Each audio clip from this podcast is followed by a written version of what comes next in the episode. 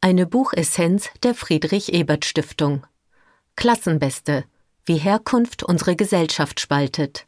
Von Marleen Hobrack, erschienen 2022 im Hansa Verlag Berlin. Kurz gefasst und eingeordnet von Paula Schwers. Buchessenz. Kernaussagen. Marleen Hobrack erzählt in ihrem Buch Klassenbeste entlang der Biografie ihrer Mutter die Geschichte eines Aufstiegs aus der Arbeiterklasse in die Mittelschicht, die jedoch nie ganz gelingen kann. Hobrack untersucht, wie die Herkunft aus einem bildungsfernen Haushalt sie geprägt hat und verknüpft dabei private Erfahrungen mit aktuellen gesellschaftlichen Debatten. Wichtig ist ihr, bestehende Klassenaufstiegsmythen zu dekonstruieren und die Lebensleistung von ostdeutschen Arbeiterinnen sichtbar zu machen. Dementsprechend lauten die zentralen Thesen des Buchs Bisherige Erzählungen über die Bedeutung von Klasse nehmen zumeist nur die Figur des männlichen Arbeiters in den Blick. Arbeiterinnen kommen selbst in feministischen Analysen nur am Rande vor oder werden allein als Opfer der Verhältnisse gezeigt. Erwerbsarbeit von Frauen ist zwar ein zentrales feministisches und familienpolitisches Thema, die Doppelbelastung durch Berufsleben und Kindererziehung, die ostdeutsche Frauen in der DDR und nach der Wende schulterten, bleibt dabei jedoch oft unerwähnt. Der Widerspruch zwischen Klassismus und Identitätspolitik ist konstruiert. Es gilt das Gegenteil. Die Klassenperspektive und das Konzept von Intersektionalität sollten sich in der Analyse von Ungleichheit gegenseitig ergänzen. Eine gerechte Gesellschaft ist erst erreicht, wenn keine Klassenunterschiede mehr existieren. Um dieses Ziel zu erreichen, braucht es eine neue gesellschaftliche und politische Haltung gegenüber den Themen Armut und Klasse. Einordnung aus Sicht der sozialen Demokratie. Die Diskussion um Benachteiligung und Ausgrenzung aufgrund der sozialen Herkunft, in der Wissenschaft als Klassismus bezeichnet, hat in den letzten Jahren an Bedeutung gewonnen. Die Erhöhung der Lebenschancen der Menschen durch Bildung und durch Strategien zur Überwindung sozialer Ungleichheit sind zentrale Anliegen der sozialen Demokratie.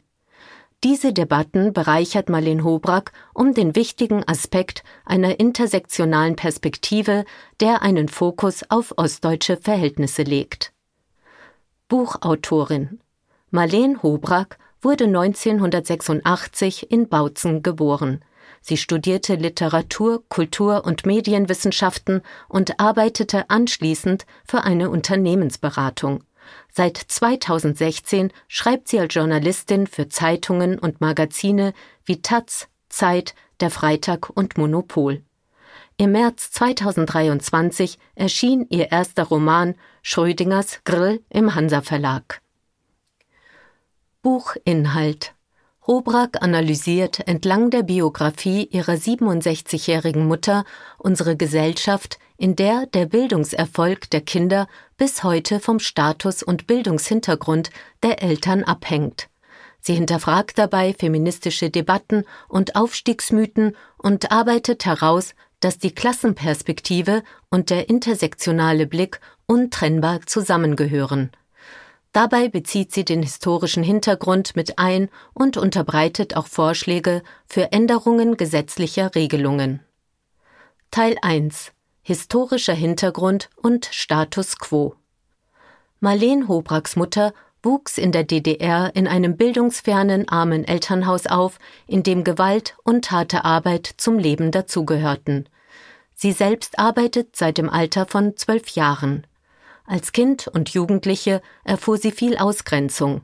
Alternativen dazu, ihren Vollzeitjob und die Erziehung mehrerer Kinder gleichzeitig zu schultern, gab es für sie nicht. Dennoch arbeitete sie sich bis in die Mittelschicht hoch, wurde verbeamtet, arbeitet seit ihrer Pensionierung als Putzfrau und folgt bis heute dem von ihr verinnerlichten Arbeitsethos.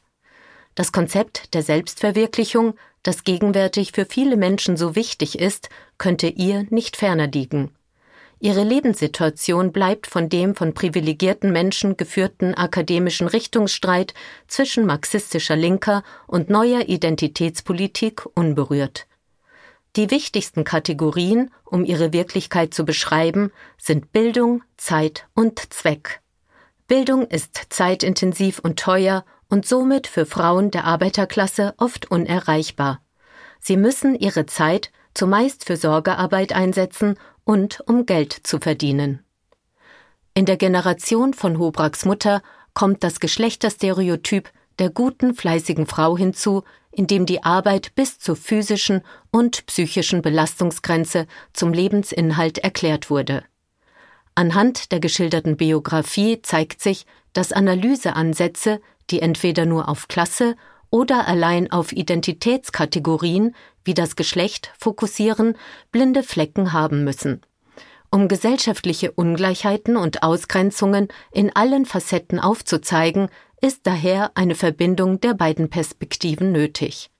Denn Klasse, Geschlecht und Herkunft überlagern sich gegenseitig eine Grundannahme, die bereits in den 1960er Jahren im Habitus-Konzept des Soziologen Pierre Bourdieu auftauchte und heute im intersektionalen Feminismus fortgeschrieben wird.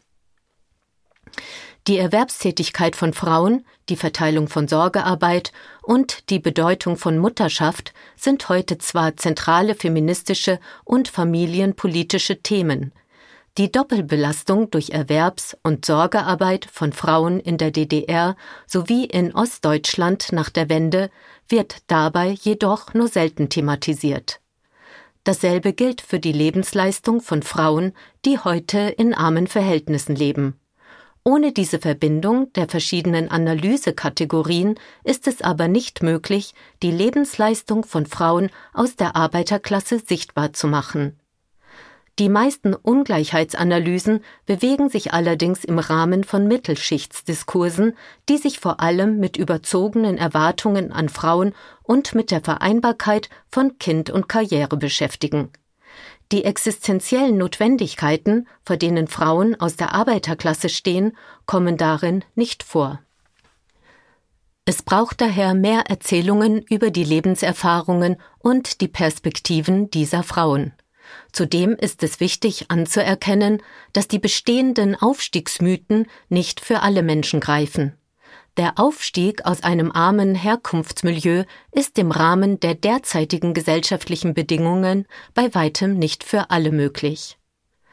Teil 2 Politische Stellschrauben dass Mutterschaft und gesellschaftliche Teilhabe Klassenfragen sind, zeigt sich indes nicht nur im wissenschaftlichen Kontext an den verwendeten und nicht verwendeten Analysekategorien, sondern auch daran, dass viele gesetzliche Regelungen bis heute eine bestimmte politische Haltung zum Ausdruck bringen.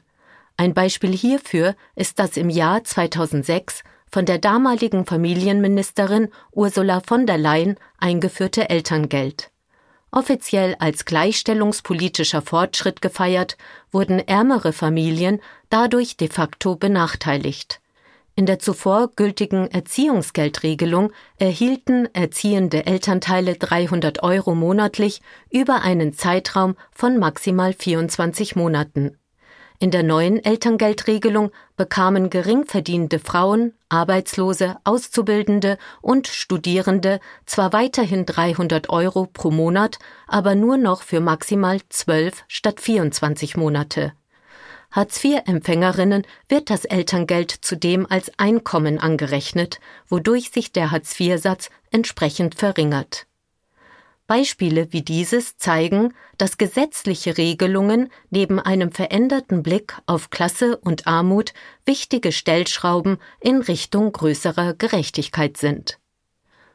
Buch Votum Marleen Hobrack legt mit der Erzählung der Geschichte ihrer Familie eine berührende und zugleich erhellende Analyse von gesellschaftlicher Ungleichheit vor. Durch die persönliche Erzählweise verringert sich die Distanz gegenüber dem realen Erleben und den Geschichten der Menschen, die bei anderen Analysen dieses Themas oft entsteht, in denen primär mit Statistiken und Fakten gearbeitet wird. Der Verdienst des Buches besteht also vor allem darin, die Lebensrealitäten vieler ostdeutscher Frauen zu Zeiten der DDR und nach der Wende sichtbar zu machen. Für die politische Arbeit ist zudem besonders die Feststellung Hobracks wichtig, dass Reflexionen unserer komplexen Gegenwart nur dann gelingen können, wenn der Blick auf Klasse mit einer identitätspolitischen Perspektive verbunden wird.